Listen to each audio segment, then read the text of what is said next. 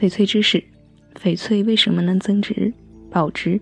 这个问题要从自然产状与人文背景两个方面来分析。俗话说“物以稀为贵”，从自然产状来看，世界上产出宝石级翡翠的仅有缅甸北一个产地，而产出地质条件非常苛刻，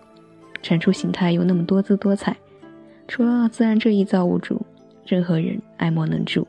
而钻石的成分单一，主要有碳，再施以高压就能够成矿，故钻石的产地比翡翠要多很多，且人工合成的概率也相当高。尽管人们已经进行了合成翡翠的尝试，但远未达到天然 A 货翡翠的地步。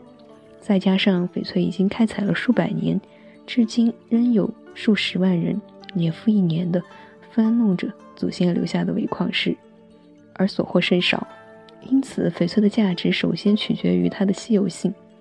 越稀有越稀罕，当然也就越珍贵。其次是它的耐久性，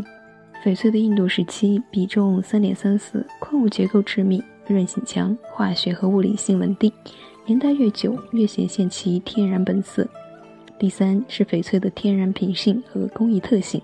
翡翠的精、气、神是任何其他玉石无法比拟的，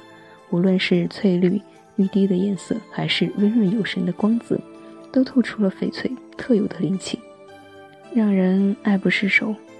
藏玉阁翡翠只做纯天然翡翠，遵循天然翡翠的自然特性，实现零色差、自然光拍摄以及三天无条件退换货等。